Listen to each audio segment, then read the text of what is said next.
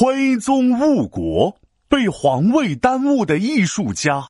皮大龙，我你决定了，对不对？对，我决定了，想这回你是想学琴还是吉他、钢琴、竖笛或琵琶？唱歌、跳舞、捏泥巴、画画、养鸟、钓虾？嘿嘿，是我肚子里的蛔虫啊！我是通晓古今的神龙。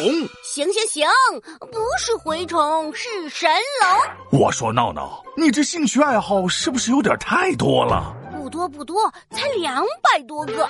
再说了，艺多不压身，爱好多点儿有什么不好的？有爱好是件好事儿，但你不能除了学习啥都爱吧？你现在是个学生，首先要把书读好了，再去培养兴趣爱好才对，不能分不清主次，不然就会像宋徽宗一样，把国家都毁在手里了。宋徽宗。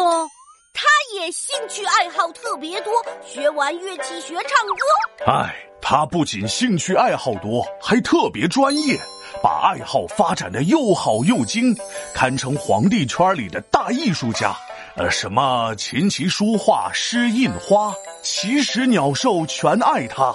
就是不当好皇帝，千古君王一奇葩。怎么感觉爱好文艺的皇帝还真不少啊？像南北朝的陈后主，五代十国的李后主都是呢。对，不过这两位是在诗词界出名，而宋徽宗呢是在书画界出名。这个宋徽宗的书法和绘画有多好呢？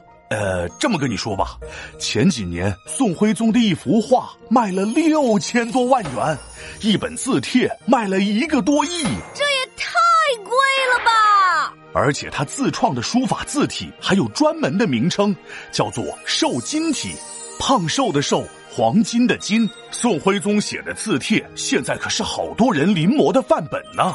那他这么厉害，一定有很多人喜欢吧？没错。不过，不喜欢他的人也很多。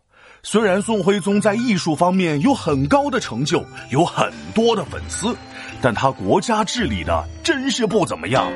一般皇帝挑选宰相都是谁会治理国家选谁，这个宋徽宗啊，却是谁字写得好，画画的好就选谁。当时他任命特别会书法的蔡京当了宰相，这个蔡京啊，和他的姓一样，特别菜。把国家治理的像是药店卖的东西一样，药店卖的东西，什么意思？药丸呢？嘿嘿，古代不是有科举吗？靠考试选拔人才。到了宋徽宗的时期呢，因为他太爱画画了，居然靠画画来选拔人才，举办画画科举。这就像啥呢？呃，就像选拔医生，然后比赛跑步；选拔歌手，然后比赛算术；选拔厨师，然后比赛修路。就这样的标准，宋徽宗还觉得自己很酷。我看这是无理取闹，拿着宋朝的未来开玩笑。每年宋徽宗都会用诗句出题，让大家按照要求绘画。有一次，他用“野水无人渡，孤舟近日横”作为题目。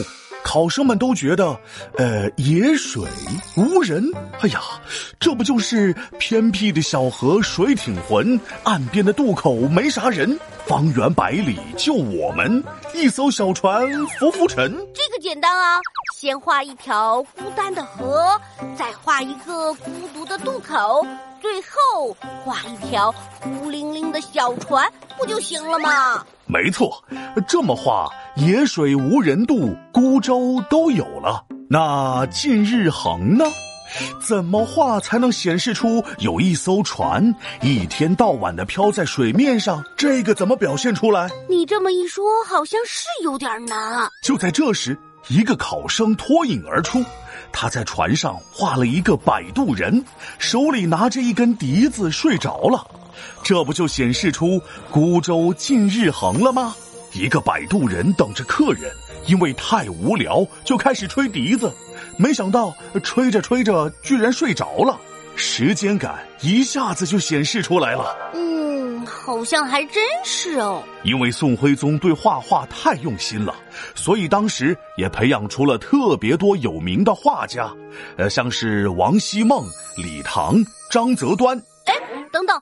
这位张择端是不是就是画《清明上河图》的那位啊？没错，就是他。哎哎，我说到哪儿了？怎么办？